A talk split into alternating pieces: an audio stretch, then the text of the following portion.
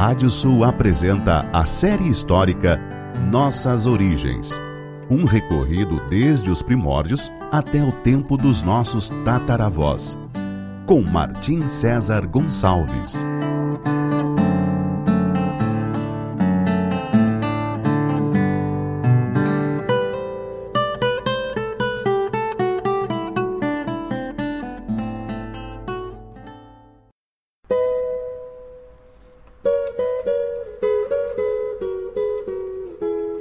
Série histórica Nossas Origens da savana africana até a pampa ameríndia.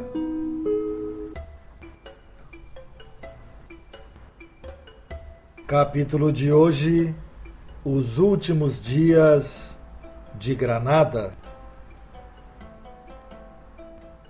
Depois da perda da importante cidade granadina de Alhama por parte do emir Muley Hassen, seu filho Boabdil, apoiado pelo clã dos Abencerragens, destronou seu pai e acedeu ao trono de Granada. O deposto emir então se refugiou em Málaga, junto a seu irmão El Sagal, mesmo sem conseguirem recuperar Granada, após obterem algumas vitórias contra forças cristãs, eles acabariam derrotando os partidários de Boabdil na cidade de Almunheca. Para recuperar o prestígio perdido com essa derrota, o novo emir atacaria os cristãos nos arredores da cidade de Lucena em abril de 1483, sendo derrotado e feito prisioneiro. Com a prisão de Boabdil, os nobres granadinos então proclamaram novamente emir Amulei Hassen. Enquanto isso, a mãe de Boabdil, Aisha, enviou então uma delegação aos reis cristãos para propor um acordo que liberasse seu filho em troca de parte do território do emirado, aquela que era controlada nesse momento por El Sagal. Com a ideia de dividir para governar, Fernando de Aragão, que seria o modelo perfeito da obra O Príncipe de Maquiavel, aceitou, liberando Boabdil sob a condição de que este deixasse seu filho, Armed, como refém, além da promessa de vassalagem, de entrega de certa soma de dinheiro e de apoio na luta dos reis católicos contra Muley Hassen. Ao ser libertado, Boabdil procurou se juntar a seu irmão Yusuf em Almeria, mas teve que fugir da cidade quando esta foi atacada pelo pai de ambos.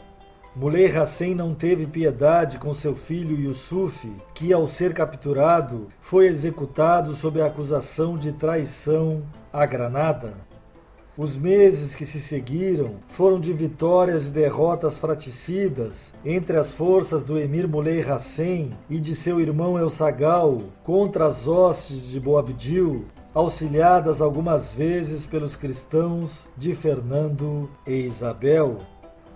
Em maio de 1485, depois de um longo assédio, a cidade de Ronda caiu em mãos cristãs.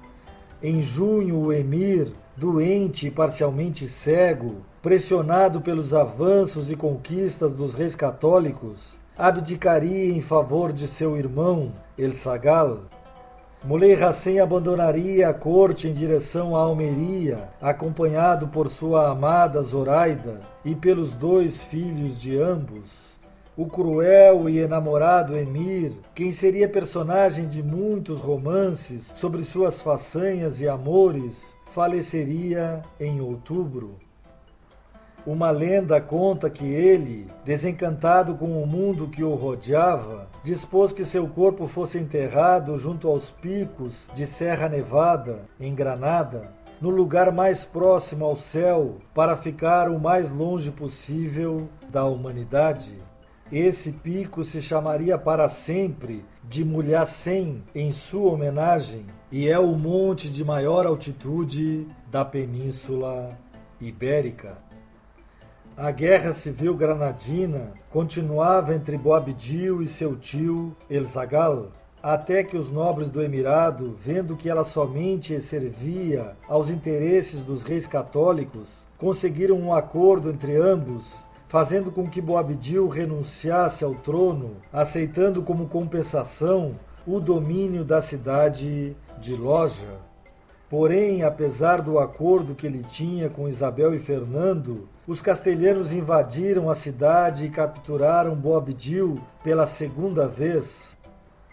Para que a guerra civil continuasse, ele novamente foi libertado, com a condição que conquistasse em oito meses as cidades muçulmanas de Guadix, Vera, Baza, Los Veles e Mojácar, que lhe seriam concedidas por esse novo acordo. Fernando de Aragão, querendo apressar o final da reconquista, atacou e capturou a cidade de Vélez Málaga, o que fez com que El Zagal saísse de Granada para tentar defendê-la, ocasião que Boabdil aproveitou para entrar na capital do Emirado. Em 29 de abril de 1487, ele se proclamaria emir pela segunda vez. Vendo que o fim da Granada muçulmana se aproximava, ele firmou um terceiro e último acordo com os reis católicos, pelo qual se comprometia a entregar a capital em troca de um principado na zona oriental do Emirado. A próxima grande perda dos granadinos foi seu principal porto marítimo, a cidade de Málaga, que sofreu um terrível assédio de quatro meses. Quando os reis católicos conquistaram a cidade, em 13 de agosto de 1487, castigaram duramente a população, decretando sua escravidão ou a pena de morte para seus habitantes. Somente 25 famílias islâmicas puderam permanecer na cidade como mudéjares, ou seja, muçulmanos que seguiram vivendo em território dos cristãos. Nos próximos dois anos, cairiam as cidades de Almeria e de Baza, dando um ponto final à luta de El Sagal. Dias mais tarde, ele se renderia, entregando os domínios que ainda possuía o derradeiro destino do maior lutador dos últimos dias de Granada, El Sagal, cujo nome poderia ser traduzido por valente, foi terrivelmente trágico.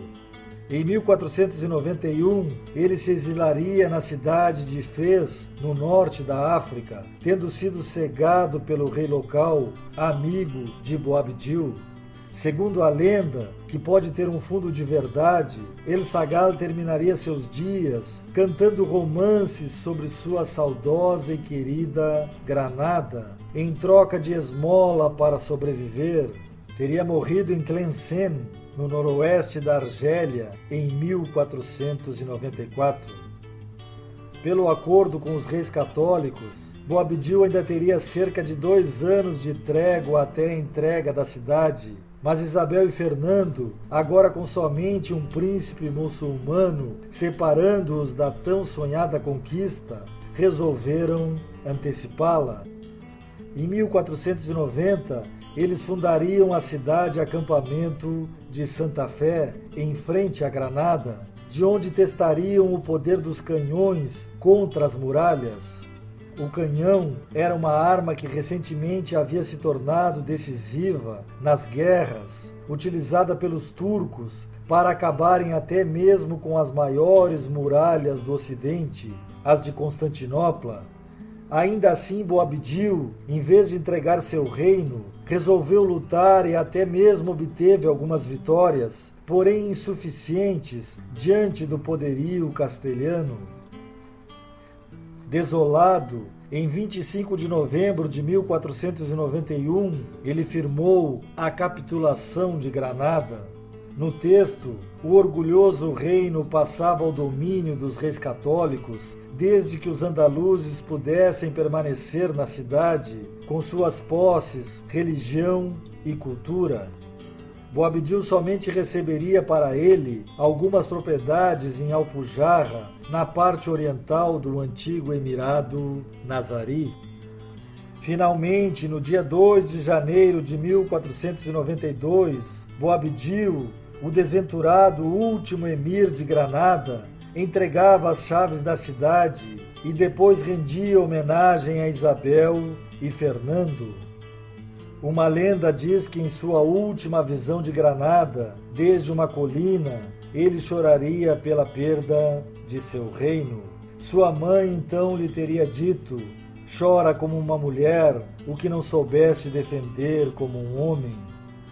É pouco provável que essa visão depreciativa contra seu próprio gênero tenha sido dita por Aisha, mas o que é comprovado pelas crônicas é que um dos mais famosos exploradores de todos os tempos estava presente na entrega de Granada. Seu nome era Cristóvão Colombo. Ali, nesse dia fatídico, quase 800 anos de domínio árabe, berbere e muçulmano sobre parte da Ibéria terminaria e estava começando um novo tempo no mundo. Os ecos dessa era de conflitos ibéricos entre mouros e cristãos ainda vivem em nós no nosso idioma, nos nossos costumes, na nossa literatura oral e escrita. João Simões Lopes Neto, o grande contista gaúcho, remete a eles quando coloca Blau Nunes falando com o santão que vigiava a furna da Salamanca do Jaral. A mãe da minha mãe dizia assim: na terra dos espanhóis, do outro lado do mar, havia uma cidade chamada Salamanca, onde viveram os mouros, os mouros que eram mestres na arte de magia.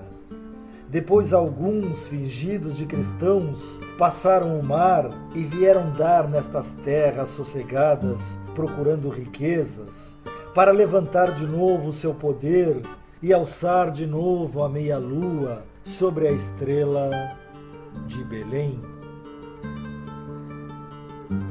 No próximo capítulo falaremos sobre a descoberta das ilhas Atlânticas.